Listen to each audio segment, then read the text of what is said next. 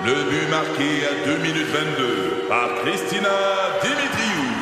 Avec l'aide de Sebastiano Brunet, Lucie Beaulieu, Tarek Malki, Jenny Agostino, Edith Chen, Emmanuel Jean-Pierre. Au hockey, comme en immobilier, pour réussir, ça prend toute une équipe. Et avec vos 5000 courtiers Remax, la force du réseau roule pour vous. Remax est heureuse de s'associer à Martin McGuire et Danny Dubé pour vous présenter le tout nouveau balado Bon Match. C'est 23. Vous aimez les voitures? Vous êtes intéressé par l'industrie automobile, la transition électrique? Vous voulez être au courant des nouvelles tendances sur le marché? Voici Ça tient la route avec Benoît Charrette et Alain McKenna.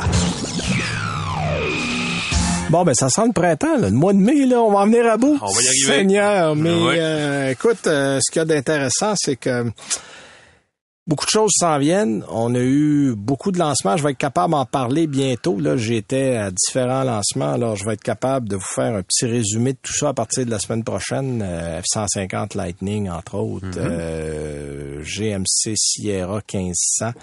Euh, Des gros nouveau- véhicules. Nouveau Jetta. Alors, Oh. euh, on va euh, on va parler de tout ça bientôt. Mm-hmm. Euh, donc, euh, sta- stand by, comme on dit, comme on, comme on dit en mauvais l'écoute. français. Restez Ouais. à l'écoute. Alain, cette semaine, tu nous parles de quoi en essai routier? Écoute, je joue au flibustier. C'est rare qu'on dise ça quand même. Ah oui, le Euh, corsaire. Ah, il est il pas payé, il est pas payé. Euh, J'ai essayé un Lincoln Corsair Grand Touring qui, euh, comme son nom ne le dit pas, est un petit VUS de luxe hybride branchable. Mais effectivement de luxe, qui est un créneau extrêmement populaire euh, dans le marché canadien, Oui. euh, ben, probablement encore aujourd'hui, mais depuis quelques années. Et je me demande si ça vaut la peine. Ah, J'ai- ben j'ai- voilà. J'ai des éléments très précis qui m'ont irrité Ne grandement. vends pas mais la mèche trop vite. Parlons-en. Parlons-en. Ouais. Bon, puis moi, comme promis, la semaine dernière, je vais vous parler du Grand Cherokee. Ah oui, c'est vrai qu'on en parlait. raison. Ben là, là, c'est vrai, c'est c'est cette semaine qu'on va en parler. Mhm. Euh, il me manquait quelques détails. Le prix, euh, je n'avais parlé, mais il me manquait un certain nombre de. J'ai tout ramassé ça. Fait que là, on est correct, on va être bon pour en parler. Puis on n'aura pas un, mais deux invités cette semaine. Oh. Euh, on va avoir Simon-Pierre Rioux, qui est de l'AVEC, euh, président de l'AVEC, l'Association des véhicules électriques du Québec, qui va nous parler euh, des recharges publiques parce que les gens, beaucoup, rechargent à la maison Mhm. en général, mais il y a des recharges publiques et il n'y a pas que circuit électrique, il y a ChargePoint, il y a Electrify Canada, euh, il y a Flow, il y, a- il y en a, il y en a plusieurs. Ouais. Et les prix varient beaucoup. Euh, il va nous parler de ça, puis il va aussi nous parler des véhicules électriques et où on peut recharger. Parce qu'il y a des gens qui vont des fois sur des charges euh, rapides, des 150 kilowatts avec un véhicule qui peut en prendre au maximum 50. Alors, vous payez très cher Ouais. pour rien. Euh, donc, on va faire le tour de tout ça avec Simon-Pierre Rioux. Et dans un tout autre ordre d'idées, euh, notre ami Bertrand Gaël sera avec nous. Euh, Bertrand, Ouais, que, si vous le connaissez, euh, qui est un journaliste moto Mhm. depuis, ma foi, euh, j'ai commencé avec Bertrand dans les années 90. Ça doit faire 27, 28 ans. On lui posera la question, mais ça fait longtemps. Il est au fait, évidemment, de tout ce qui bouge. Ouais. Puis comme c'est le mois de mai, ben c'est le temps des motos. Alors on se disait tiens tiens, euh, on va poser des questions sur ce qui s'en vient, les tendances des motos électriques, c'est une réalité euh, parce qu'on en parle beaucoup dans les autos, mais les motos, Ouais. on en est où? Puis y a-t-il une pénurie de motos? Qui a mis une Ah, pénurie d'autos? Ouais. Alors euh, parce qu'il y a peut-être des gens qui peuvent régler le problème. S'il n'y a pas d'auto, euh, peut-être une moto. Alors, on va parler de tout ça avec Bertrand euh, dans l'émission tantôt. Mais évidemment, tout d'abord, comme à l'habitude, de tes actualités. Écoute, grande nouvelle, il y a du nouveau à propos du RAM 1500 électrique. Euh, je le dis comme ça, mais je- on sait pas exactement, exactement ça va être quoi son nom. Euh, on peut pas dire que Stellantis en général et que le groupe Chrysler en particulier là, sont pressés de rattraper leur retard en matière, en matière d'électrification. Non. Euh, en fait, tout le monde est tellement en retard que c'est plus du retard, c'est juste comme de la paresse à mon avis. Mais bon, Mais en fait, ça va peut-être aider Stellantis parce que tout le monde est tellement en retard Et qu'ils vont exact. profiter du retard de tout le monde pour peut-être faire du rattrapage de leur côté. Mais on peut dire ceci, par contre, c'est que contrairement à ce qu'on croyait il y a un an à peine, il y a bel et bien un RAM 1500 tout électrique à l'horizon, et ça, c'est quand même une grosse nouvelle, évidemment, vu la popularité de ce modèle-là en Amérique du Nord. Euh, à ce sujet, les dirigeants de la marque RAM avaient du nouveau à nous annoncer plus tôt cette semaine. Là, euh, on sait pas trop s'il faut s'en réjouir, en tout cas, mais on sait maintenant qu'une camionnette RAM électrique sera mise en production à partir de 2024. Ouais, puis on avait un petit peu pas le choix là, du côté Ben, de RAM oui. parce que là, bon, le, le Lightning est déjà en production, ils vont GM commencer à en vendre. trois, quatre modèles en route, a euh, annoncé ça en janvier au euh, CIMA, euh, pas au C'est au CIMA, CES, au il y a deux ou trois ans, oui, exactement. Euh, L'année passée, c'est Mhm. ça. Puis là, ben Ram se dit bon, euh, faudra peut-être choix. faudra peut-être faire quelque chose. Et puis 2024, c'est un peu plus loin dans le futur que ce que justement ont annoncé Ford et GM. Ben, déjà, Ford le Lightning, euh, il est essayable, donc il est vraiment proche d'être mis en marché. Euh, et de toute façon, pour les consommateurs, là, GM et Ford, on attend les premières camionnettes électriques sur la route à la fin 2023 ou plus tard. Euh, cela dit, on va avoir une idée du nouveau modèle de RAM dès l'automne prochain, puisque RAM a l'intention de dévoiler à ce moment une première esquisse du produit final. Ce sera pas un prototype, ça va être plus ce qu'on appelle un concept. Euh, RAM espère recueillir l'avis des consommateurs sur ce que devrait et ne devrait pas euh, contenir un, un- la fiche technique d'un tel véhicule. Donc, les gens qui ont une opinion là-dessus pourront s'exprimer. Je ne sais pas comment ils vont recueillir l'information, mais euh, l'idée, c'est vraiment d'aller chercher, d'aller tâter le, le pouls du public, des acheteurs de camionnettes pour voir justement qu'est-ce qui les intéresse, qu'est-ce qui les intéresse pas. Est-ce qu'on a besoin de brancher sa maison dans son pick-up pour, tu sais, quand on a une panne de courant, est-ce que c'est des choses comme ça qu'on veut ou pas?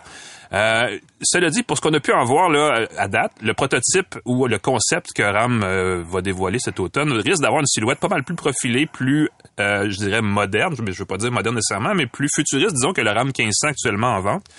Euh, on doit quand même à Dodge, là, le virage, euh, ça fait quand même quelques années déjà, des espèces de grosses camionnettes, tu sais, les, les pick-up qui ont l'air d'un char d'assaut. Oui, Euh, Et évidemment, ça a été repris par Ford et GM, donc ils ont vraiment un, un filon là. Est-ce que RAM va abandonner ce format-là avec le nouveau venu?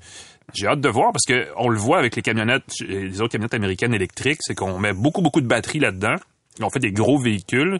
Ben, Euh, regarde, le Hummer est le plus bel exemple. Ben, ça, c'est des une batterie carrément. de 246 kilowatts. mon Exactement. Écoute, c'est pas gros, c'est monstrueux. Et à l'autre bout du spectre, euh, Mercedes, même si c'est pas une camionnette, nous ont montré qu'ils sont capables de réduire de pratiquement du tiers, du deux tiers la consommation de moteurs électriques pour une puissance équivalente. Donc peut-être qu'en étant un peu plus ingénieux sur la gestion de l'énergie, on pourrait avoir une plus petite batterie, une camionnette moins chère. Ben, Et surtout que Et la, densité des batteries s'améliore. En 10 ans, on a triplé la densité des batteries. Puis là, on n'est pas encore aux batteries solides qui s'en viennent. Ça, c'est l'autre va- truc qui s'en vient, effectivement. Bon, ben voilà, tu sais, puis encore là, on va être capable de doubler ce qu'on a déjà dans le lithium-ion. Mhm. Fait qu'on va arriver avec un espace X qui va être de la grosseur de ce qu'on avait il y a 10 ans, avec cinq fois plus d'énergie. Donc, il n'y a pas de raison d'être capable de mettre ça dans un mouchoir de poche puis d'être capable d'avoir un 300 km avec une batterie qui est de la grosseur d'un pot de beurre de pinot. Bon, j'en mets un peu, mais vous, mais, mais vous comprenez l'idée. Oui. Ben, euh, c'est un sacré casse-tête parce qu'il y a urgence de se défaire Oui, oui. Des, des, des, des, carburants fossiles et en même temps, la technologie, la meilleure technologie va être probablement à point dans 10 ans. Donc, c'est- Ben, c'est ça. Là. On Puis est un peu dans un- une espèce Parce qu'il y a toute la transition entre les deux. Puis là, bon, la pandémie, la chaîne de, la chaîne d'approvisionnement, la pénurie de pièces, la guerre en Ukraine, la récession, Ouais. j'en oublie-tu. certaines là, résistances de certains fabricants. aussi. Et, euh, on va y arriver un jour, mais ça va être un peu plus long L'approvisionnement en matières premières, Et tout le, le reste. lithium, Exact. euh, faut pas oublier que la Chine a 70 à 80 de, de tout le lithium qu'il y a sur la planète. Alors Ouais. ça, c'est pas simple.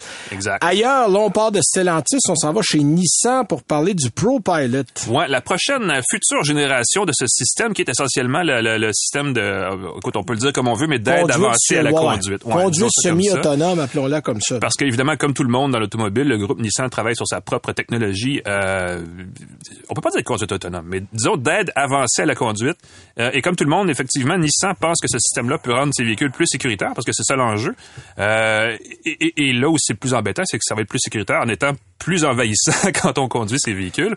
Euh, donc, ce n'est pas fini les gens que, que ces systèmes-là agacent. Et ils sont nombreux parce que quand on regarde les statistiques euh, des sondages, il y a au moins, je pense, les deux tiers des Québécois, des, automobili- des automobilistes québécois qui désactivent ces systèmes-là dès, le- dès, dès qu'ils allument. Et euh, je fais partie de ce deux tiers-là. Alors voilà, donc c'est pas c'est un c'est pas réglé cet enjeu-là. Donc le ProPilot, comme on l'appelle, aura droit à plusieurs améliorations au fil des prochaines euh, prochains mois en fait, grâce entre autres à l'ajout de lidar, les fameux capteurs de Ouais. lumière là qui permettent à la voiture de mieux évaluer son environnement immédiat.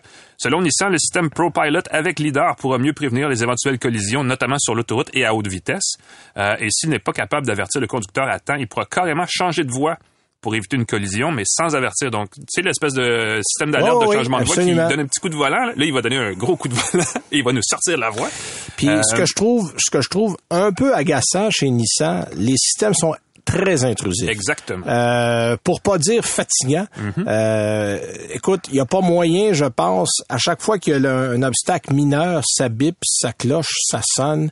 Euh, Il y a- y a tu ouvres la porte pour regarder derrière. euh, l'auto se met en position frein park. exact. Euh, donc, tu dis, hey, écoutez, là, ça devient, ça devient sérieusement agaçant. Puis c'est une des raisons pourquoi quand je ramasse un Infiniti ou un Nissan, je vais dans le menu, je désactive. tout Ben oui, ben ça nuit, Puis euh, je fais juste conduire l'auto. Euh, malheureusement, c'est la prochaine étape, selon Nissan, vers la conduite entièrement, entièrement autonome, Ouais. une technologie que le groupe japonais espère voir sur la route quelque part avant 2030. Autrement dit, ça va être plus compliqué avant d'être plus simple. Ça va être moins le fun, en tout cas. Pour ceux qui aiment conduire, il n'y a aucun doute. Ça, c'est clair. Euh, et évidemment, euh, le problème, c'est ça, c'est qu'il y, a une- il y a une notion aussi d'enseignement ou d'information, de dire, ben, ces systèmes-là sont nécessaires pour telle raison, telle raison, telle raison, mais effectivement, ils enlèvent du plaisir de conduire. Ouais. Euh, écoute, quiconque a déjà eu à se battre avec son volant pour changer de voie sans clignoter, ça peut arriver, hein, surtout dans les zones Ah, de, construction où les, les lignes vont dans Ouais, tous les puis, sens. puis c'est pas rien que ça. Que- un système de, de détection de, de ce qu'on appelle le pré-collision. Exactement, ça moi, c'est arrivé deux, trois fois alors que quelqu'un m'a, m'a coupé sur l'autoroute. Là, tu sais, a changé de voie. L'auto, l'auto a freiné comme si j'allais frapper quelque chose. Ouais. J'étais chanceux. Les deux fois que c'est arrivé, j'avais personne derrière. Mais s'il y avait eu quelqu'un Ah, derrière moi, c'est, clair qu'il Ouais, me rentrait dedans. Là, parce Puis, que Il y a une espèce de surenchère de bip et d'alerte et d'alarme qui fait que maintenant on les écoute plus non plus. Et Non, là, non, ça, nous rend complètement insensibles à ces, ces systèmes-là. Donc, c'est pas au point, mais malheureusement ou heureusement, dépendamment où vous vous situez là-dessus. c'est pas au point, ils savent, plus mais ça, va- ça va, ça va s'empironner avant de s'améliorer. Sans mieuxter. Ouais, Sans mieuxter, exact. Euh, tiens, de mon côté, euh, nomination, euh, ça fait un petit peu plus d'une semaine du côté de Ferrari. En fait, c'est l'Allemand Michael Leiters, qui était directeur technologie de Ferrari, qui vient de passer euh, chez McLaren. Oh, PDG de McLaren. Donc, on a été chercher, c'était le bonhomme qui était entre autres euh, responsable ou une partie euh, de responsabilité derrière la conception de la Ferrari 296 le plus récent modèle sur la route. On a montré d'ailleurs récemment les photos du modèle décapotable. Si vous avez beaucoup, beaucoup de sous. Euh, sa nomination a été confirmée et ça va entrer en vigueur le 1er juillet 2022. Euh, il y a eu beaucoup de rumeurs parce qu'en octobre dernier, Mike Flewitt, qui était le président des missionnaires, si vous voulez, euh, avait justement dit, bon, moi, euh, salut tout le monde, mange chez c'est nous. comme ça, je m'en vais. Euh, C'était en octobre 2021, donc euh, ça faisait déjà quelques mois. On avait hâte de voir, le poste étant vacant. Euh, Lighters va être basé au célèbre centre technologique de McLaren. Je sais pas si tu as déjà vu ça, c'est magnifique. C'est une, euh, c'est une œuvre d'art, c'est une usine de production, mais c'est en même temps euh, une œuvre architecturale vraiment bien. C'est le siège social de l'entreprise, évidemment, au Royaume-Uni. Il va diriger une équipe d'à peu près 3000 personnes parce que McLaren est un peu partout sur la planète. gros, hein? Euh, oui, oui, oui, absolument. Donc là, la question qu'on doit se poser, est-ce que McLaren va se lancer dans les VUS? Parce que là, là, des compagnies qui n'ont pas encore de VUS. Il en reste pas beaucoup qui l'ont pas Il en fait. reste pas gros. C'est très vrai. Bon, puis on s'entend que le Puro Sangue chez Ferrari, euh, VUS, VUS, là, tu sais, c'est vite dit. mais c'est Lamborghini, euh, connu un certain le Urus, ben, en fait, On en pas un certain succès. L'Urus est le modèle le plus vendu chez Lamborghini. Voilà. On a ri de Porsche quand on a lancé le Cayenne. C'est le Cayenne qui a relancé Exact. Porsche. On en a vendu. Le Macan, même affaire quand c'est sorti. Aston Martin, 40% des ventes d'Aston Martin. J'étais là, là, il y a quelques semaines en Sardaigne et euh, pour le DBX 707, puis on dit que 40% des ventes d'Aston Martin au complet, c'est le DBX. Donc, monétairement, c'est dur de passer à côté. Euh, là, est-ce que on va résister chez McLaren? Ça, c'est l'avenir qui Le sera le bling dire. vent. Ah, le, le bling. Puis c'est un bling quatre places pratique où on peut amener la famille. Tu sais, on s'entend qu'une. McLaren, c'est une biplace. Nommer un modèle, il n'y a pas plus que deux places chez McLaren. Alors là, peut-être qu'on va... En tout cas, je, je m'avance parce que il y a rien que... Ah, ça, ça, c'est une autre affaire, ça. Parce que là, Corvette, tu le sais, on l'a annoncé, il y a un modèle hybride branchable. En fait, modèle hybride. Parce que là, on a pris comme modèle de comparaison pour développer l'hybride le NSX. Ah oui, la voilà, NSX ben oui. chez Acura, donc on se dit, OK, ça va être un hybride tout court, mais euh, on a aussi c'est Mike Roos qui était à CNBC qui a dit il va avoir un électrique Mm-hmm. Basé sur une plateforme Ultium. Je vois mal comment on peut avoir la silhouette qu'on connaît de la Corvette sur une plateforme Ultium. Là, va falloir que quelqu'un me montre comment on fait ça. On va mettre les batteries sur le toit. C'est ça. Ben oui, t'as 1000 kilos sur le toit, c'est l'affaire de rien. Excellent. Mais ça va probablement euh, virer en VUS comme on l'a fait avec le Mustang. Est-ce qu'on va garder le nom Corvette, aller complètement ailleurs dans le design, Hmm. ou si on va garder le design puis essayer de faire ça électrique? Ça, mais on va le savoir l'année prochaine. GM on dit qu'on ne ferait pas attendre longtemps. Alors, on va en première pause, nous, et on revient ensuite avec Simon-Pierre Rioux euh, de l'AVEC. Ici Patrick Marcelet. Dans la deuxième saison de mon balado Relève-toi, je reçois des personnalités d'ici qui ont su se relever après de difficiles épreuves. Écoutez dès maintenant l'épisode avec Geneviève Rioux. Il y a tellement eu plus d'hommes qui m'ont tendu la main après ça que d'hommes qui m'ont fait mal. Je veux pas laisser les hommes qui blessent gagner. C'est pas supposé d'arriver une fois, encore moins deux fois. Qui garantit que ça arrivera pas une troisième fois? Relève-toi, disponible dans la section balado du site web de votre station Cogeco Média. Présenté par le regroupement des centres de prévention du suicide du Québec. Ensemble, tissons l'espoir. Vous écoutez Ça tient la route avec Benoît Charrette et Alain McKenna. Alors, notre premier invité cette semaine est Simon-Pierre Rioux. Il est président de l'AVEC. Vous connaissez probablement l'AVEC, l'Association des véhicules électriques du Québec. Voilà. Et, qui était, en fait, l'hôte de tous les essais euh, d'auto qu'il y avait au Salon du véhicule électrique. Il y en a eu là, quelques-uns. quelques semaines. Oui. Euh, vous avez... euh, D'abord, bonjour Simon-Pierre, ça va bien? Bonjour Benoît, oui, ça va bien. Bon, j'imagine que le Salon du véhicule électrique, vous avez été un peu plus occupé que prévu. Ah, c'était fou, c'était incroyable. 43 000 personnes, des, des milliers d'essais de, véhicules électriques. Les gens voulaient faire l'essai. Là, ils étaient prêts. Là. Ils voulaient voir la différence entre les différents modèles puis être capable de dire, bon, mais c'est lui que je vais choisir. Y avait-tu un Il modèle conférence aussi. J'allais demander, y a-t-il un modèle qui était plus populaire que les autres? Euh, dans les véhicules qui étaient euh, en vente, euh, qui, qui, qui étaient en essai, oui, c'est sûr que tous les nouveaux véhicules sont super intéressants. Donc, le Kia euh, EV6, euh, le, le Hyundai... Euh, L'Ioniq Ah, 5. Ioniq 5. Ioniq 5 Ouais. aussi. Ça, c'était deux des modèles qui étaient les plus en demande. Dans les premières minutes, tout le monde faisait les, euh, la demande pour faire l'essai du véhicule-là. Donc, toute la journée, après ça, il était plus disponible du tout, du tout. Alors que des véhicules un peu plus vieux, comme la, la Nissan Leaf, euh, avaient un peu moins de demande. Ah oui, on, on sent déjà euh, moins d'engouement pour ce modèle-là, malgré que ça demeure un bon achat. Là, euh, la Leaf Plus là, est à La peu Leaf près Plus, concurrentielle avec ce qu'il y a euh, sur le marché en ce moment. Ouais, puis on voit même la Chevrolet Bolt aussi, qui est quand même pas si jeune que ça, mais Non. elle a encore euh, l'engouement du public. C'est un prix très abordable. Ben c'est ça, je pense que c'est le prix, je pense que le prix qui est le facteur important pour la Bolt là parce qu'on est capable là, avec les, les rabais d'avoir ça euh, sous la barre des 40 000 là, ça devient ça commence à être intéressant.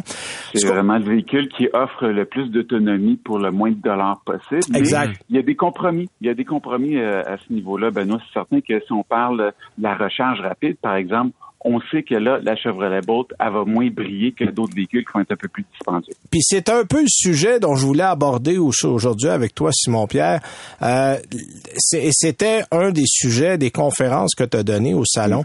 Euh, la recharge rapide, le réseau qu'on a au Québec, les prix qui sont associés à ça. Parle-nous un peu, parce que toi, tu es habitué, tu, tu as, littéralement euh, roulé le réseau québécois là, à peu près au complet. Euh, Parle-nous de ça, d'abord des différents joueurs qu'on a là-dedans, puis des différences de prix qu'on a d'un à l'autre. OK. Là, ce qui est important de comprendre pour les gens, c'est que la plupart du temps, ils vont, 90% du temps, ils vont recharger à la maison. OK? C'est vrai. Euh, ça va être des, des recharges de niveau 2 qu'on appelle à 240 volts parce qu'on peut pas installer des bornes de rechange rapide à 400 volts. On n'a pas de 400 volts à la maison. Fait que du 240 volts, que ce soit une borne de recharge sur rue ou que ce soit une borne à la maison, ça prend 7-8 heures pour recharger. C'est pendant la nuit, ça ne dérange pas. Mais après ça, le 10% du temps, c'est où est-ce qu'on se recharge? Ben, c'est quand on fait des longs voyages, on fait des trajets, on fait des excursions, on fait un 150 km pour aller au chalet, on vient, on une station de, de golf, une station de ski. Euh, ça, c'est des excursions. 150 km. Après ça, on va faire de l'exploration, on va faire des longs voyages, 400 km. On va aller et plus. C'est plus que la. On va la- changer, la- mettons, en vacances. Là. Si on va en Exactement. vacances, on va aller dans le Bas-Saint-Laurent, au On va aller en Saguenay. Niagara, Ah oui, euh, bon, exact. Peu importe. Fait que là, à ce moment-là, c'est là où c'est important. Puis là, on- là, Benoît, là, je suis désolé, là, en, à radio, je vais dire des gros mots. Ah non? On va utiliser le terme kilowatt. Ah, des grands mots. Ah, des grands mots. Les gens, là, il faut qu'ils commencent à Des mots de trois syllabes. kilowatts. Oui, oui. Il, faut, il faut parler en kilowatts. Regarde. Oui, oui, oui.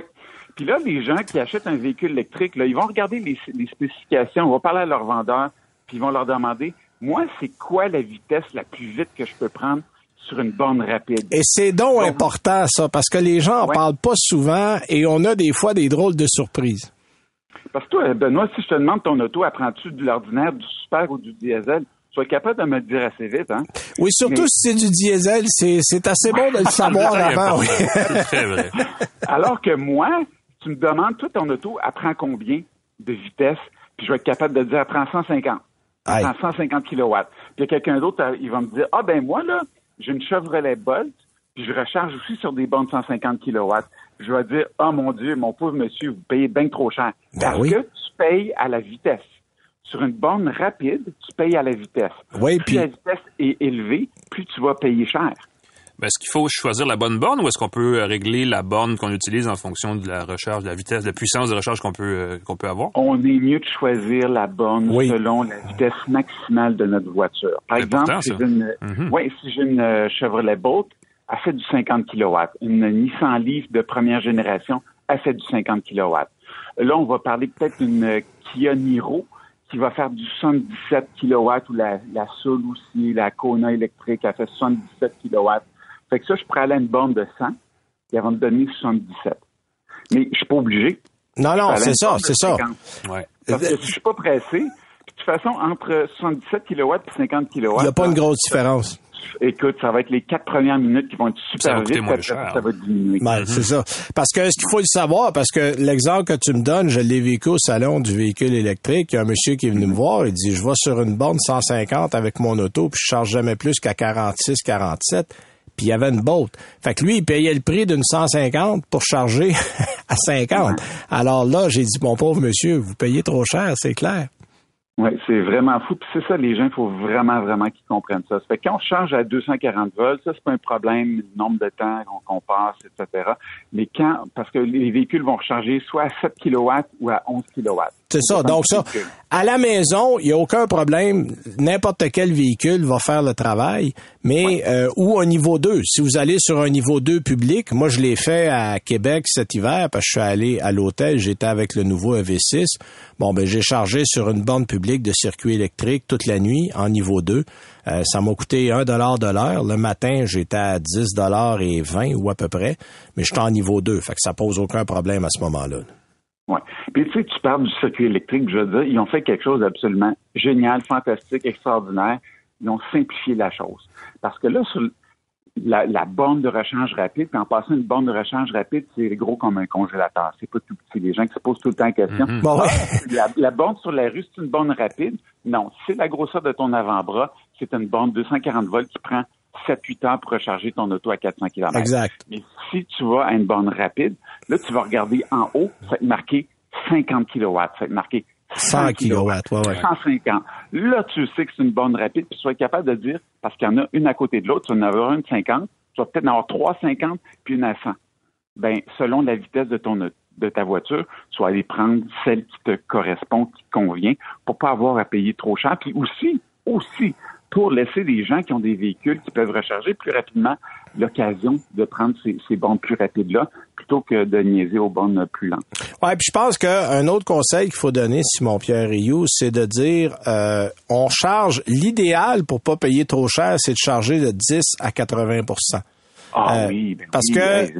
Passer 80% d'abord, la batterie devient extrêmement chaude et on ralentit et on va sortir ton grand mot une deuxième fois. Le nombre de kilowatts que vous mettez dans l'auto diminue.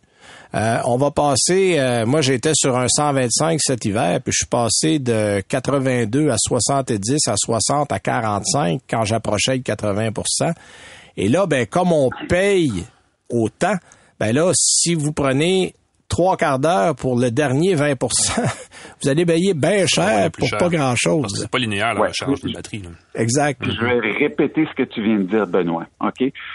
Si tu changes de 10 à 80% ça va te coûter environ 12 dollars pour avoir un 340 km d'autonomie. Puis de 80% à 100% ça va te coûter 12 dollars également. Fait que tu 12 doubles, tu doubles, tu doubles littéralement ton prix pour le dernier 20 Ouais. Ah oui. C'est pour ça qu'il faut vraiment arrêter. Parce que, un, c'est la courtoisie. Il y a des gens qui vont attendre. Des fois, il y a peut-être juste deux ou trois bornes sur- vrai. à chaque emplacement. Fait qu'il y a des gens qui attendent des, sur un samedi là, euh, à l'heure du midi, peu importe. C'est vraiment occupé. Fait on rechange, puis on passe à la prochaine borne. De toute façon, plus la, la, batterie est vide, plus elle va se recharger rapidement. Si tu arrives, tu arrêtes à une borne rapide, puis tu à 50-60% la batterie, euh, la, la recharge, elle se va pas très rapidement. De toute non. Façon. Exact. On essaie de la vider le plus possible pour qu'elle change le plus vite possible. Exact. Et puis, c'est ce qui est le plus payant, entre parenthèses, à faire quand on est dans une borne publique.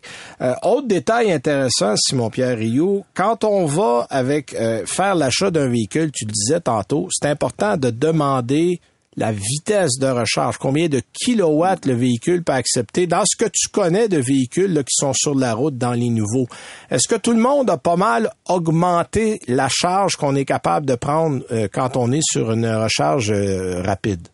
Oui, parce que écoute, euh, la première génération, les, toutes les batteries sont en bas de 30 kWh. Donc, ça donne environ 200 km d'autonomie. Là, on est rendu à 400 km d'autonomie. On est rendu avec des véhicules qui sont plus gros, qui sont peut-être un peu moins aérodynamiques, parce que là, les gens ont trouvé que c'était laid. Notre ouais, c'est vrai. Fait qu'on commencé à faire des autos qui avaient l'air plus de chars. Ouais, ouais, ouais.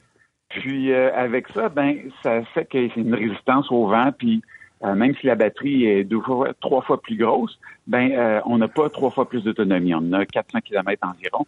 Fait que ça, c'est ce qui fait que les gens qui arrêtaient avant, que ça prenait une heure pour charger, on n'est pas pour leur demander d'arrêter deux heures. Fait que la vitesse de recharge a augmenté de façon proportionnelle avec la grosseur de la batterie. OK, la batterie va être grosse, parce que tu peux prendre la petite batterie et la grosse batterie souvent. Ouais, c'est euh, vrai. Sur certains modèles. Fait que tu prends une petite batterie, mais tu peux être certain qu'elle va recharger moins vite que si tu prends la grosse batterie. Fait que ça revient environ au même temps que tu vas passer à la borne, mais ça va donner beaucoup plus de kilométrage. Moi, je recommande tout le temps aux gens, si tu as à choisir, le, qui est habitué de faire un 20 000 km par année, choisis la batterie qui va te donner 400 km. Ah, exact. Parce que là, on voit même, sont, sont pas encore très nombreuses, mais il y a des recharges à 350 kilowatts. Oui. Ah là là. Ça, là, là j'ai vu, euh, j'ai, j'ai, j'ai eu le, le, grand bonheur d'essayer une Taycan euh, électrique chez Porsche. Porsche, ils ont des super Et euh, sur Electrify Canada, il y a quelques bornes 350. Ça fait partie du, de la grande famille Volkswagen. Mm-hmm. J'étais à Trois-Rivières euh, cet hiver, quand on était d'ailleurs ensemble, Simon Pierre, j'étais avec mon ami Pierre Dufault qui était là-bas. Et mm-hmm. lui a rechargé en 17 minutes en plein hiver sur une borne 350. on, ah, on, on on voit, on voit littéralement la voiture se remplir d'électrons. Là, on regarde, on regarde, on regarde le, le, le, on doit l'entendre. La ligne. Ah oui, ah non, ça marche. Mais euh, ça, c'est intéressant. Et, en terminant, mon Pierre, il nous reste à peu près une minute. Si on devait dire on c'est quoi la prochaine étape? Là, on est dans les batteries lithium-ion. On fonctionne beaucoup avec euh, des, des, batteries qui peuvent prendre, dans certains cas, jusqu'à euh, 350, 400. Euh, on s'en va où, là? C'est quoi la prochaine grande étape? Je pense qu'il n'y en aura pas tant que ça des grandes étapes, euh, Benoît. On, on a un 400 km, je te dis peut-être dans 2-3 ans, pour le même prix, on va peut-être avoir un 600 km le recharge, ça va peut-être être 250 ou 350 kilowatts de, vitesse. Euh, on va aller, on, part du lithium, on va peut-être aller vers euh, du euh, fer manganèse, on va peut-être aller vers du solid state, des, batteries. batteries électrolytes solides. Exactement. Fait que ça, c'est ce genre de batterie-là fait que on va avoir un peu plus de densité. En tout et partout, c'est que la batterie, avec les années, elle va être moins grosse, mais elle va donner la même nombre d'autonomie, puis elle va être moins lourde. Fait que on ne sera pas en train de traîner un, un gros battery pack. Ah, ouais, oui. Puis, milliers de livres non plus. C'est ça. En fait, la, la, densification va faire en sorte qu'on va être capable, dans un format plus petit, de mettre plus d'électricité et de pas nécessairement avoir un angle de bateau en dessous du véhicule qu'on traîne tout le temps. Exactement. On l'a vu là, avec des véhicules en 2011 qui avaient euh, 100 euh, km d'autonomie, puis la même grosseur de batterie aujourd'hui nous donne 400 km d'autonomie. après ça, on va, on va utiliser moins de, matériaux pour pouvoir fabriquer ces batteries-là. On disait, euh, on disait il y a un an ou deux là que dans, un horizon de 5 ans, les voitures, le prix des voitures électriques allait arriver à côté celui des voitures à essence de format comparable. Évidemment, pour plein d'autres raisons, on augmente la densité, tout ça, ça coûte un peu plus cher. Mais est-ce qu'on est-ce qu'on va un jour, bientôt, prochainement, pouvoir acheter une voiture électrique à un coût euh, moindre que ce que ça coûte en ce moment? Oui, on parle à partir de 2025-2026 que là, les prix vont commencer à s'accoter pas mal. Puis à ce moment-là, on peut aussi dire bye-bye aux incitatifs euh, provinciaux et fédéraux du gouvernement. Oui, le gouvernement en fait, l'objectif dans le C'est c'est ça, c'est- c'était c'est ça. En fait, c'était le but dès le départ. On avait dit que ces mesures-là étaient temporaires pour amener les gens vers l'électrique, pour les inciter. Une fois que les prix seraient au pair, qu'on allait dire effectivement bonjour. Souhaitons qu'on arrive là à un moment donné, que les, les gens n'auront plus besoin de rabais pour avoir un, un intérêt à acheter électrique. là. C'est certain. Ben écoute, merci de ton temps, Simon-Pierre Rioux. C'était très apprécié. Je vous rappelle que Simon-Pierre Rioux est le président de l'AVEC, l'Association des véhicules électriques du Québec. Puis quand il y aura d'autres sujets euh, brûlants d'actualité, on va te contacter. Merci, Simon-Pierre. Merci. Ça marche. Bye bye. Alors nous, on va à la pause et on revient avec notre deuxième invité de la journée, Bertrand Gaël. Ici Patrick Marcelet. Dans la deuxième saison de mon balado Relève-toi, je reçois des personnalités d'ici qui ont su se relever après de difficiles épreuves. Écoutez dès maintenant l'épisode avec Dominique Arpin. Fait que je me suis dit, cette journée-là, je pourrais jamais avoir plus peur que ce que j'ai vécu dans le bureau du médecin lorsqu'elle m'a dit que j'avais un cancer puis que la masse était grosse comme un pamplemousse sur mon rein. Relève-toi, disponible dans la section balado du site web de votre station Cogeco Média. Présenté par le regroupement des centres de prévention du suicide du Québec. Ensemble, tissons l'espoir. Vous écoutez Ça tient la route avec Benoît Charrette et Alain McKenna. Alors, de temps en temps, comme ça, on vous fait des surprises. On n'a pas un invité, mais Belle deux surprise. invités. Puis là, fun. puis là, c'est une Ben belle oui. surprise. En fait, c'est une vieille connaissance, je- je- j'ose le dire. On a travaillé ensemble il y a des années. Maintenant, ben, tout le monde le connaît comme euh, Monsieur Moto au Québec, euh, Bertrand Gaël. Salut Bertrand. Hey, salut Benoît. D'abord, merci beaucoup d'être là. Puis je tiens à dire que euh, nos essais routiers vont faire partie de la section balado. On n'a pas oublié nos On a essais fait de la routiers. place pour Bertrand. On a fait de la place pour Bertrand. On a tassé nos essais routiers. Donc, l'émission radio, la portion radio va se terminer avec notre entrevue, Bertrand. Mais ceux qui veulent écouter le balado vont avoir droit à nos essais routiers. Notre chronique Écolo Auto aussi va être là. Donc, euh, je vous invite à rester des nôtres pour la portion balado. Bertrand, d'abord, écoute, le printemps est arrivé. Encore et- plus où Bertrand se trouve en ce moment. ben oui, là, mais Bertrand a voyagé et est revenu à la maison. Mais t'as, euh, je pense que la pandémie, pour toi comme pour nous dans l'automobile, ça a été assez tranquille au niveau des lancements. là. Non, ça, ça, a tout, euh, ça a tout arrêté. Ouais, a tout ça. arrêté. Les, les voyages, surtout avec la, la- la difficulté de, de quitter ou de revenir euh, au Canada, là, ça, ça, ça, ça a tout arrêté. Ah ouais, Mais c'est revenu, euh, à- je dirais, à partir de septembre dernier, fin août euh, 2021, là, je, pas mal... euh, ça a pas mal recommencé fort. Là. Je, pas, euh, je je pars puis je, re- je reviens tout le temps. là. Probablement comme vous autres aussi. là. Ouais, ouais, on a recommencé pas mal, nous autres aussi. Je te dirais là, que certains constructeurs ont tenté pendant la pandémie euh, D'être ça- créatif. d'être créatifs. Parce que c'était compliqué. Alain et moi, on connaît Kingston maintenant parce que parce que parce que Toyota, pour une raison XYZ, avait trouvé une espèce de, de zone grise en Ontario. Kingston faisait partie des endroits où il y avait moins de COVID, donc les hôtels, certains hôtels étaient encore ouverts, puis les routes là-bas sont correctes. On peut aller se promener du côté de Perth, euh, du côté de Ben, des beaux petits en coins, allant vers Ottawa d'un pas côté. très donc euh, c'est pas fait- exotique, fait mais pour essayer le véhicule, ça faisait le travail. C'est sûr que pour de la moto en plein hiver, c'est pas très recommandé. Mais euh, tranquille- euh, C'est ça. Euh, tranquillement, on recommence de notre côté. Écoute, si tu nous parlais un peu de l'été 2022, Bertrand, et de ce qui nous attend en moto cette année, t'aurais à nous dire quoi exactement? Ah, j'aurais à vous dire que ça, c'est un petit peu la, la, la, la continuation de. Il n'y a pas une grosse. euh, Il n'y a pas quelque chose de gros là, qui arrive cette année. Un, OK. un- un gros changement, une grosse. Mais quand même des grosses Tout motos. le monde. euh, ouais, ben, il y, a, il y a des nouvelles motos, il y a des nouvelles nouvelles motos, mais tout le monde parle un petit peu d'électrique. euh, puis je pense que une des raisons pourquoi on parle beaucoup d'électrique, on, on en entend parler, c'est parce qu'on en entend beaucoup parler dans l'auto.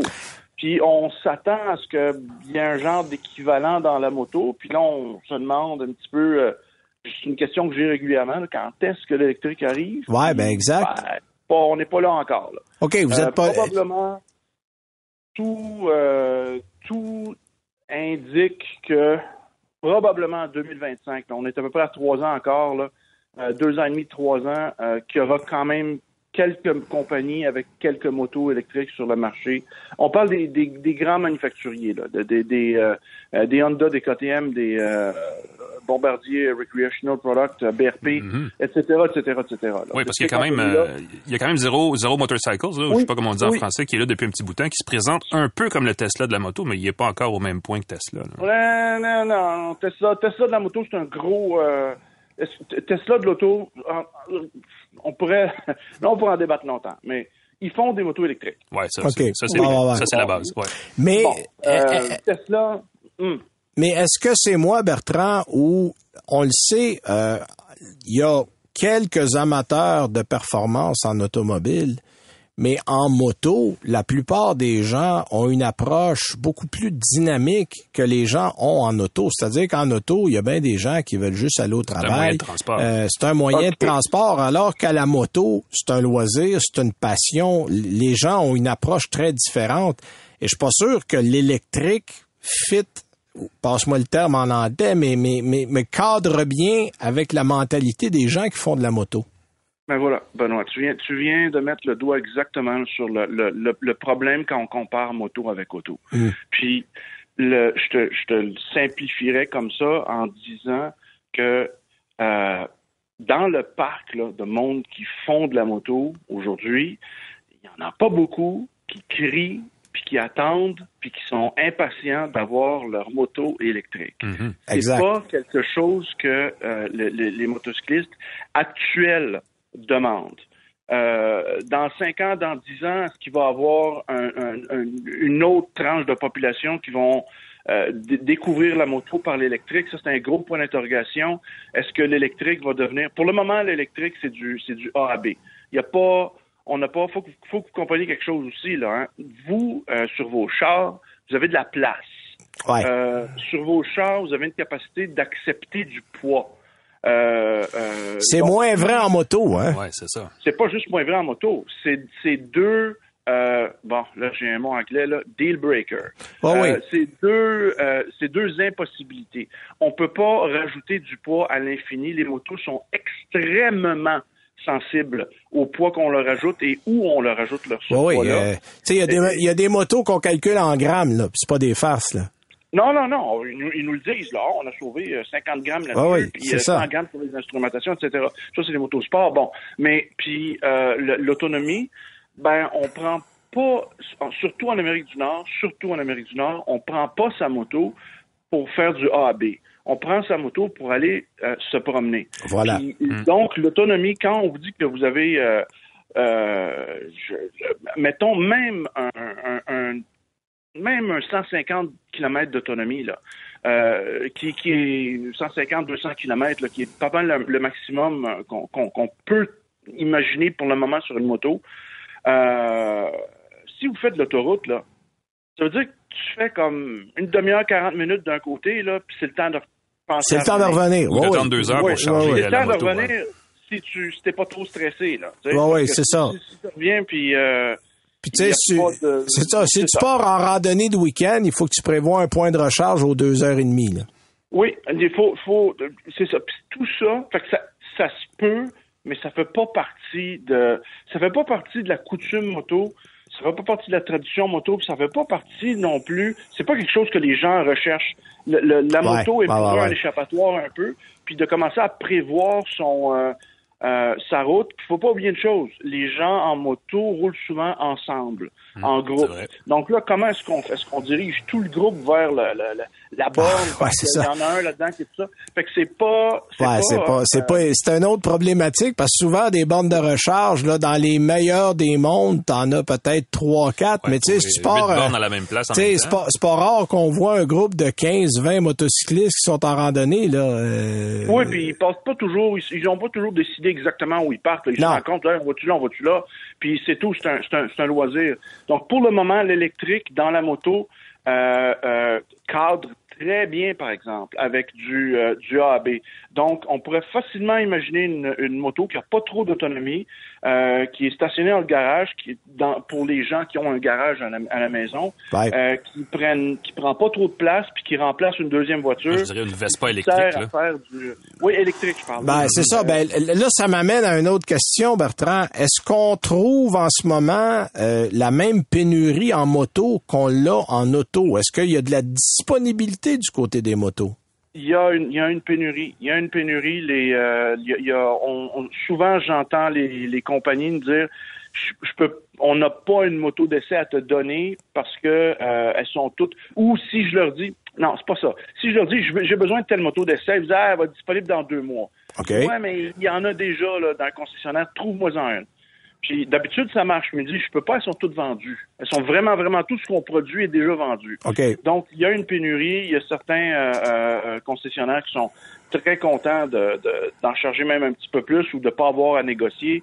Il y a pas mal de même chose. Là, on rejoint le monde de la. On rejoint le monde. Donc, de ce la- côté-là, parce que euh, tu parlais tantôt que ça peut être un plan B si on trouve pas d'auto pour les gens qui vont au travail. Tu sais, bon, une Vespa électrique ou une petite moto électrique, ça peut être Ouais, un moyen. Euh, c'est ça. Sauf qu'on en a, on a à part la, la, la, la, la- la marque zéro, puis là, euh, les gens vont faire un petit saut aussi quand ils vont voir les, euh, les prix. Là, on parle de, de facilement entre 15 puis 20 000 dollars pour quelque chose qui. euh, On par- dans l'électrique, là, on s'entend. oui, dans l'électrique. Oui, oui, oui, OK. ça, un Ouais, ouais, ouais. problème. Comme on est au début, début de ce... Pour le moment, là, la, la, la machine électrique qui fait le plus de sens, euh, puis il n'y en, y en a pas beaucoup, euh, c'est un, BM, un scooter BMW qui s'appelle le CE04. Euh, il a 130 km d'autonomie. Euh, il coûte 15 000 donc c'est pas euh, c'est pas donné C'est pas donné, un certain. prix. Ouais, ouais, ouais. Euh, la batterie a une très bonne garantie, etc. Puis c'est fait par une vraie marque, là, c'est fait par un vrai constructeur. Ouais, ouais, c'est pas une start-up là, qui est apparue quelque Non. part sur Internet. Non. Là. Ça, c'est une grosse différence. Ils ont un, ils ont un, il y a un 10 ans de développement là, derrière cette affaire-là. Euh, c'est, c'est, euh, puis ça, ça prend ça parce que ben, dans cinq ans, elle va encore exister. euh, on espère, surtout quand on paye ces prix-là. Euh, puis ça, ça, bon, ça permet. C'est fait pour l'Europe parce qu'en Europe, ils s'en servent beaucoup de la moto. Ouais, c'est un, un moyen de transport en Europe beaucoup plus qu'ici. Là. Ouais, ouais, oui, c'est Ouais, clair. ouais. Une- comme vous, vous avez été dans les grandes villes européennes. Là, Ouais, ouais, puis, ouais. euh, Euh, deux roues, là. Bon, euh, Barcelone, euh, Lisbonne, Ouais, là, Pas mal partout sur l'Amérique du. Nord, euh, les motos mobilettes euh, en ville, c'est très, Puis t'as très une température, là, euh, pour certaines, l'Europe de l'Ouest, entre autres, où t'es capable de pratiquement rouler en moto à l'année, là, peut-être Oui, à part euh, deux semaines d'hiver. C'est toléré, grosse- exact. Il y, a- une grosse tolérance. euh, on- on- tu, fais n'importe quoi. Tu es avec un scooter à Barcelone, tu fais n'importe quoi. C'est juste que tu peux pas passer par-dessus les chars. Mais passer, euh, puis tu peux te stationner sur le trottoir, tu peux faire n'importe quoi. On te laisse le faire. Donc, euh, Il y a une grande liberté. Il y a- oui, puis donc, tu es sur ces machines-là, qu'elles soient à essence ou euh, puis tu peux passer à travers le trafic, puis passer à travers cette, euh, ce- le- le- cette impossibilité-là de, de, de bouger en, en auto. Euh, tu te ramasses sur un petit scooter, puis ils font exprès, ils les font minces, etc., pour qu'on soit capable de zigzaguer là-dedans.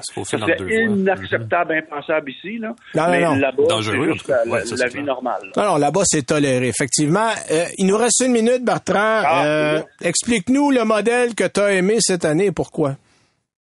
Oh, j'ai ça. Euh, non, ça. Non, mais je sais que tu aimes les modèles performants, mais euh, OK, d'abord, on va reposer la question autrement. non, non, Quelle non, catég- non, Oui, OK, vas-y. Vas-y, on a une minute. Je vais, je vais, je vais, je vais me lancer quand même là. Euh, on, on vient de rouler. Ah, j'en ai peut-être deux. Ok, une, euh, une, euh, euh, ça, ça a été une surprise. Une Husqvarna. Ouais. Euh, ça ne dira rien aux gens, mais ils peuvent, le- ils peuvent. le- Une Husqvarna. Et c'est pas euh, une tronçonneuse, c'est une moto. C'est pas une souffleuse non plus. non, ouais. non, je fais pas des. J'en ai assez avec les motos, je fais pas de test de tronçonneuse. Euh, Husqvarna euh, Norden 901. C'est OK. une moto aventure qui, donc, aventure, c'est l'équivalent d'un, d'un, hein, un 4x4, un SUV capable de Ouais, ouais, comme un, c'est comme un dual, là. c'est un peu comme un dual. Parfait pour les nids C'est de comme un poules. là. Jeep, comme un, Ouais. même un Jeep Wrangler, Ouais, ouais, ouais. Ou, à, ou à peu près, OK? Puis, euh, donc, ça, ça, on a eu, on a roulé sur euh, l'archipel des Açores. Des Oui, des Açores, oui, oui, oui. Oui, oui, oui, oui. Puis euh, donc le- l'endroit était magique, mais Ouais. Euh, la moto est capable de rouler fort sur la route, là, fort. Des motosports n'auraient pas été capables de nous suivre. OK. Euh, puis, euh, euh, puis elle est capable de rouler fort en route aussi. Alors merci Bertrand, c'est tout le temps qu'on avait. Si vous restez avec nous, on va avoir la balado qui se poursuit. Sinon, ben c'est la fin de l'émission de radio. On vous parle la semaine prochaine. Salut bien. Ici Patrick Marcelet. Dans la deuxième saison de mon balado Relève-toi, je reçois des personnalités d'ici qui ont su se relever après de difficiles épreuves. Écoutez dès maintenant l'épisode avec Geneviève Rioux. Il y a tellement eu plus d'hommes qui m'ont tendu la main après ça que d'hommes qui m'ont fait mal. Je veux pas laisser les hommes qui blessent gagner. C'est pas supposé d'arriver une fois, encore moins deux fois. Qui garantit que ça arrivera pas une troisième fois? Relève-toi, disponible dans la section balado du site web de votre station Cogeco Média. Présenté par le regroupement des centres de prévention du suicide du Québec. Ensemble, tissons l'espoir. Vous écoutez Ça tient la route avec Benoît Charrette et Alain McKenna. Comme vous avez réalisé, le niveau de stress a baissé. On n'a plus d'obligation à remplir le temps juste pour l'émission. Oui, c'est ça. On s'est installé un petit popcorn. Tout ça, vous êtes euh, dans l'extra de Ça tient la route en balado. Euh, évidemment, on a notre chronique écolo. On n'a pas eu le temps de la passer durant l'émission.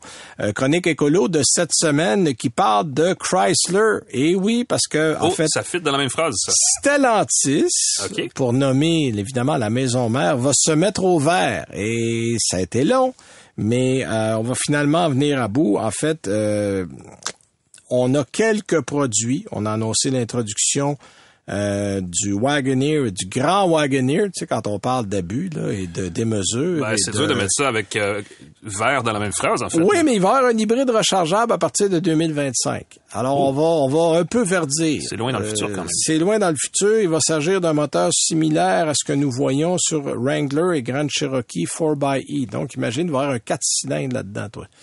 Dans Un le grand Wagoneer. Dans le grand presque un autobus, là. Qui est presque un autobus, euh, mais bon, il y a un turbo, il y a quand même euh, 300, non, 270 chevaux, je pense, dans Ouais, le, ben, dans avec le un groupe électrique qui va chercher le couple et le Euh, turbo. C'est ça. On Puis bon, on s'entend que ça va être pour aller du point A au point B. On cherchera pas à arracher l'asphalte avec ça. Bon, évidemment, tu avais parlé, toi, euh, du RAM électrique. Alain, Ouais. Euh, ça, c'est prévu aussi. Ça va être un compétiteur direct au Silverado. Euh, puis là, il y a un paquet de modèles aussi qu'on parle. Il va en avoir chez Dodge. On parle d'avoir, bon, euh, on, évidemment, les L4 ont disparu, les V8 ont disparu. On va avoir le moteur Hurricane, le 6 cylindres en ligne, qui va être à peu près ce de plus puissant. Mais on va amener des voitures performantes électriques. C'est ce qu'on a promis du côté de Dodge, On autres. l'espèce de marque de, Euh, valeur on va d'héritage Dodge. voilà, on va garder Ah oui. l'héritage Dodge dans, dans des véhicules électriques. On parle entre autres d'un Charger. Euh, Challenger, il n'y a pas eu de mots encore précis là-dessus, mais euh, si vous voulez avoir un peu plus de détails, vous allez sur écoloauto.com. Euh, je vais mettre en temps et lieu l'article sur le site annuelauto.com et vous pourrez aller consulter annuelauto.ca. Oui. oui. Je, je merci, je, je, je m'auto-corrige, mais euh, si vous voulez aller voir ça, c'est intéressant. Alain, tu Ouais. nous parles de quoi, toi, cette semaine? Écoute, je vais commencer ça comme ça. Si vous avez 58 400 dollars et que vous ne voulez pas vous offrir un Ford Escape hybride branchable à 41 000 dollars, puis vous payez un voyage par bateau, et j'insiste sur bateau, dans n'importe quelle destination qui vous tente sur la planète, vous pouvez acheter un Lincoln Corsair Grand Touring. Euh, et c'est ça mon essai. Donc, c'est un méchant préambule. Euh, Merci, c'était bien le fun. Ben voilà, alors bonsoir. Euh, non, mais je dis ça un peu à la blague, mais euh, plus sérieusement, là, on trouve pas vraiment d'autres VUS hybrides branchables de luxe de format compact sur le marché au Canada. Et c'est évidemment, c'est une combinaison de mots assez complexe, mais euh, cette combinaison-là, justement, vous intéresse, ben, le Corsair Grand Touring est pour vous. On l'appelle familièrement le Corsair PHEV parce qu'effectivement, c'est un plug-in euh, hybride, donc un hybride branchable. Euh, cela dit, je vous le dis tout de suite, préparez-vous à sacrer comme un flibustier, justement, parce que. Corsair, euh, Corsair, on sait, c'est un pirate. Oui, absolument. Euh, parce que comme, euh, comme bien des faux comptes sur Twitter, le Corsair hybride branchable vous ment plus souvent qu'à son tour. Et là, je viens de faire un lien. Ah mais, oui, euh, d'accord. Et comment? Comment? ben justement, simplement en trichant sur la mécanique qui l'anime quand on lui impose certains modes de conduite à l'aide du sélecteur logé sur sa console centrale. OK. Le meilleur exemple, c'est qu'on peut opter pour un mode appelé VE pur, VE pur, je devrais dire, il y a un accent aigu euh, sur le E, mais ça veut dire bon un mode purement véhicule électrique euh, qui, comme on, on le soupçonne ou comme on le souhaiterait, en tout cas, devrait normalement éteindre la cylindrée pour profiter à fond du groupe électrique. Dans le meilleur des cas, on peut parcourir jusqu'à 35 km en mode tout électrique, mais le meilleur des cas est à peu près impossible à obtenir pour une raison simple, et c'est vraiment, vraiment extrêmement décevant. Dès qu'on active le système de climatisation, Ah le oui. véhicule décide qu'il doit absolument démarrer sa cylindrée. Ouais, ouais, ouais. Et quand on tombe même en mode VE pur avec euh, le sélecteur, le moteur à essence se fait très bien entendre sous le capot et il y a même une alerte dans le tableau de bord qui dit accepter en appuyant sur un, un bouton sur le volant que le moteur à essence fonctionne en mode VE pur. Donc, c'est non seulement fâchant, mais c'est extrêmement frustrant. Et ça illustre en fait pleinement l'espèce de manque de sérieux de certains constructeurs dans le développement de la technologie hybride branchable. On en a déjà parlé. C'est vraiment une, espèce de génération de produits qui a été ratée euh, dans la transition qu'on essaie de faire vers l'électrique. Euh, et naturellement, si ça avait été bien fait, ce serait beaucoup plus présent sur nos routes, euh, incluant le, cas du Corsair. Parce que le résultat, en fait, c'est qu'on peut pas trop se fier au réglage proposé par le véhicule. La pile se décharge donc à des moments où on souhaite pas nécessairement qu'elle le fasse, comme par exemple sur l'autoroute, et elle sert beaucoup moins là où elle serait plus utile, en ville. Euh, c'est dommage parce qu'en ville, justement, si on fait pas attention, on peut atteindre une consommation moyenne de 7,9 litres au 100 km. Ben, je, je pourrais arrondir à 8, en fait. Ce qui est aussi élevé que la consommation moyenne d'un corsaire de base, en fait. Euh, Autrement dit, à date, donc, ce serait l'hybride branchable sert pas à grand-chose. Exactement. En revanche, et c'est- là où c'est doublement frustrant, c'est que si on se chamaille un peu avec l'ordinateur de bord, on peut finir par obtenir une moyenne plus raisonnable. À la fin de ma semaine d'essai, j'avais bon un petit peu mal à la tête parce que c'était compliqué, mais j'arrivais quand même à une consommation de moyenne de 4,1 litres au 100 km, ce qui est très bien. Euh, évidemment, ce serait encore mieux si on pouvait le faire sans se casser la tête et qu'on pouvait le faire sur une plus longue période que juste la semaine que j'ai eu- euh, j'ai pu essayer le, le- le véhicule. Euh, évidemment, ce qui aurait été encore mieux, c'est de laisser le conducteur décider de sa gestion de l'énergie et de pas lui, poser, de poser de lapin comme, le fait le Corsair. Euh, dans ce cas-ci, on aurait pu, en tout cas moi personnellement dans mon essai, j'aurais pu couper encore de moitié au moins cette moyenne-là si j'avais pu décider quand je voulais utiliser les 30 km d'autonomie électrique, un petit peu plus que 30, euh, parce qu'ensuite tu la recharges et tu peux Donc, partir. tu as une autonomie théorique qui est bloquée à tout bout de champ parce que tu parles d'un climatisé ou, ou autre truc. Ben, c'est comme dire, voici euh, la technologie la plus euh, dernier cri qu'on peut te proposer, mais malheureusement, on va te créer un système dans lequel tu peux pas l'utiliser de façon maximale. C'est un peu fâchant ouais, de ce ouais, point de vue-là. je comprends. Euh, J'ajoute deux irritants pour finir, parce que je vais pas en parler euh, éternellement de ce véhicule-là, mais Lincoln a intégré, et ça, c'est vraiment weird, un bouton pour activer la commande vocale. Ah, je le Et sais. il est directement dans le volant, sais. là où on dépose le pouce gauche. T'es toujours en train d'activer. je l'ai activé 12 fois dans la semaine. voilà, ce qui fait que dès qu'on veut tourner à gauche, ben on active la commande vocale. Donc, jasette en, en faisant un virage. Euh, malheureusement, c'est la commande vocale du véhicule. C'est pas comme euh, Siri ou euh, le- le- l'assistant. Google, parce qu'on peut aussi avoir les, les versions sans fil de CarPlay d'Android Auto intégrées. Euh, mais on y arrive pas de façon vocale et de toute façon, on n'a pas besoin de parler à sa voiture quand on tourne à gauche, mettons. Euh, cela dit, bon, CarPlay, Android Auto, c'est très bien, mais encore une fois, j'ai eu le même problème avec le Bronco la semaine dernière, c'est qu'elle l'intègre dans une interface visuelle qui est tellement chargée qu'on a le goût juste de tout éteindre. Fait que ça vient un peu fâchant là aussi. Euh, et autre euh, irritant, euh, en fait c'était ça l'autre irritant, en plus du, du, de la gestion de l'énergie. Ce qui fait que finalement, le Corsair Grand je suis pas un grand fan. C'est une bonne idée sur papier, mais en personne, là, je vous suggère de faire comme si vous croisez un véritable Corsair sur l'océan. Prenez votre jambe, vos jambes à votre cou. Il existe de bien meilleurs véhicules qui coûtent beaucoup moins cher et qui font euh, la même chose en termes de technologie. Puis à la limite, achetez un corsaire ordinaire, payez pas pour le Ben, qui vous donnera, qui vous donnera finalement qui est loin pas de livrer la, la promesse euh, faite par Ford. Bon, ben voilà. Cela est dit, mesdames, messieurs. Exact. Euh, cela est dit. De mon côté, euh, je l'ai annoncé la semaine dernière, mais finalement, je vais vous le présenter cette semaine. C'est le Grand Cherokee.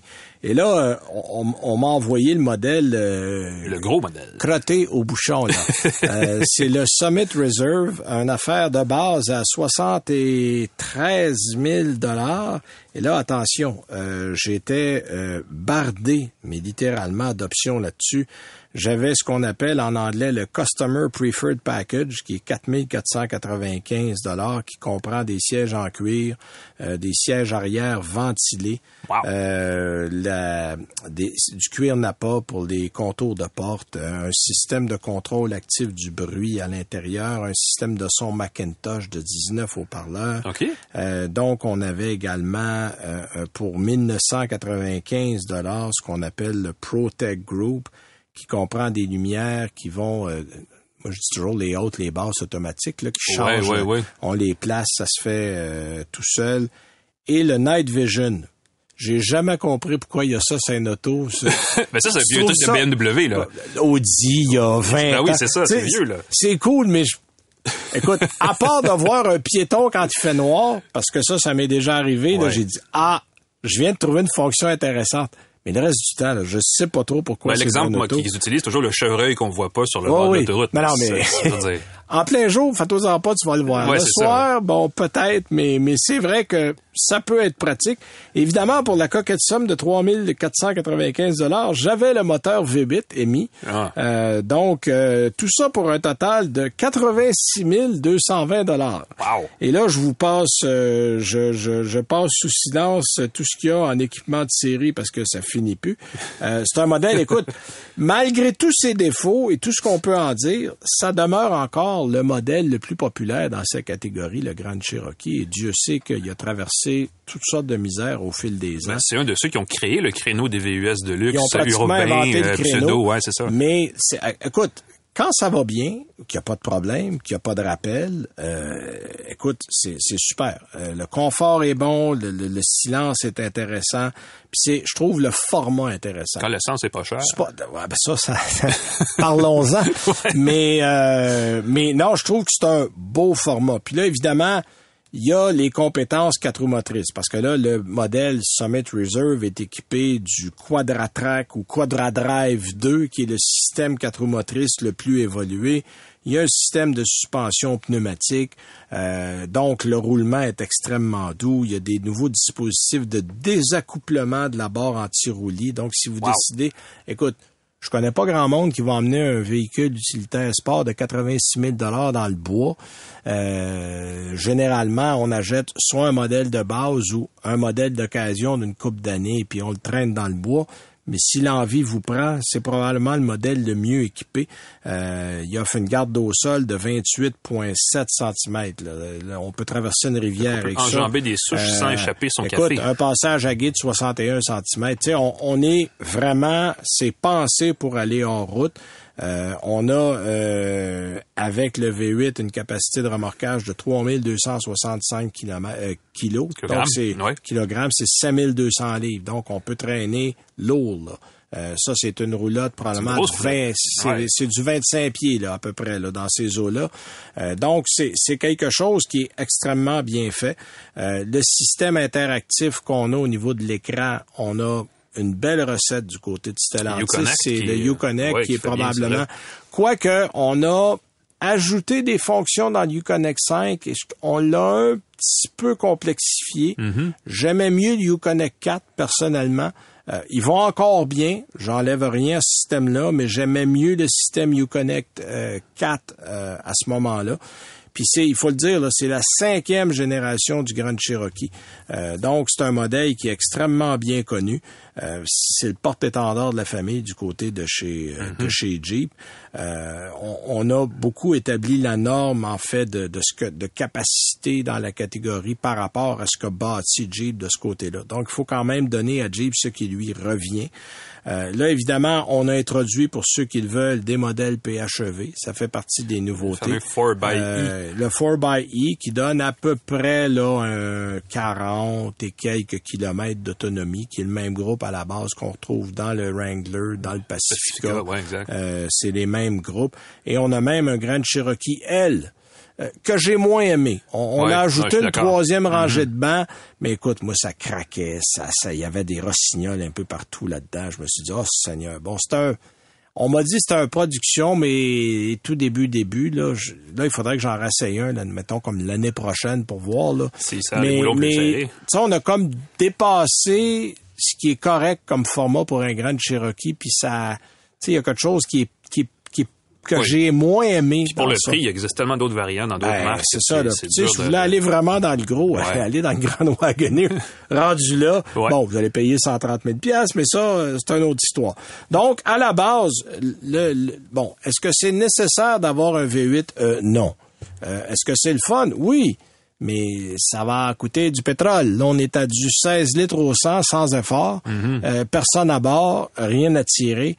Euh, donc, à 1,88, 9, 10, 11, 12 le litre, là. euh. Puis là, on s'entend qu'on met du super à plus de 2 dollars le litre là-dedans. Ouais. Euh, quand vous aurez payé 150 pièces par semaine pendant six mois, vous me rappellerez pour voir si ça vous intéresse toujours autant.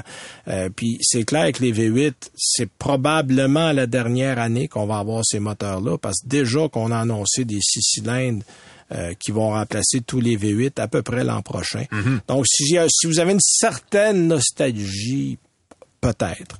Mais sinon, je vous dirais non c'est pas prenez le six cylindres, au moins vous aurez euh, une meilleure efficacité, ou prenez le 4xE, mais ils sont chers.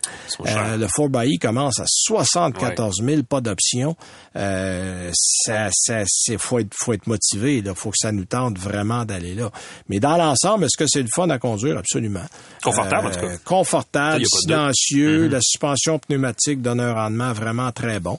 Mais est-ce que j'en achèterai un? Non, parce que avec un V8 en ce moment, ça fait quasiment pas de bon sens. Là. Pas un détail apparent, mais le Grand Cherokee avec le V8 MI est un des véhicules qui qui met le plus de CO2 par kilomètre aussi oui, oui, oui. sur le marché au Canada. ça peut être un, un. Non, vous n'êtes pas l'ami de l'environnement avec ça, c'est clair. Mais cela dit, euh, il existe, il est là et il plaît à beaucoup de gens. Et si vous l'aimez dans cette formule-là, ben le Summit Reserve avec le V8, c'est vraiment tout ce que vous pouvez mettre dans un Grand Cherokee. Full au bouchon, comme on dit. Full au bouchon, mon cher monsieur. Absolument. Alors, c'était notre essai de cette semaine. Là, la semaine prochaine, écoute, on a un florilège de choses à vous présenter. de pléthore de euh, Absolument, parce que là, on a roulé le F-150 Lightning, on a roulé euh, le nouveau GMC Sierra, la nouvelle Jetta. Alors, je vais vous faire une espèce de potpourri oh. euh, de tout ça. Puis, euh, vous allez voir, ça va être pas mal intéressant. Soyez prudents sur la route. Oui, comme toujours, Et avec le printemps qui s'en vient. Évidemment, on se retrouve la semaine prochaine. Salut. C'est 23.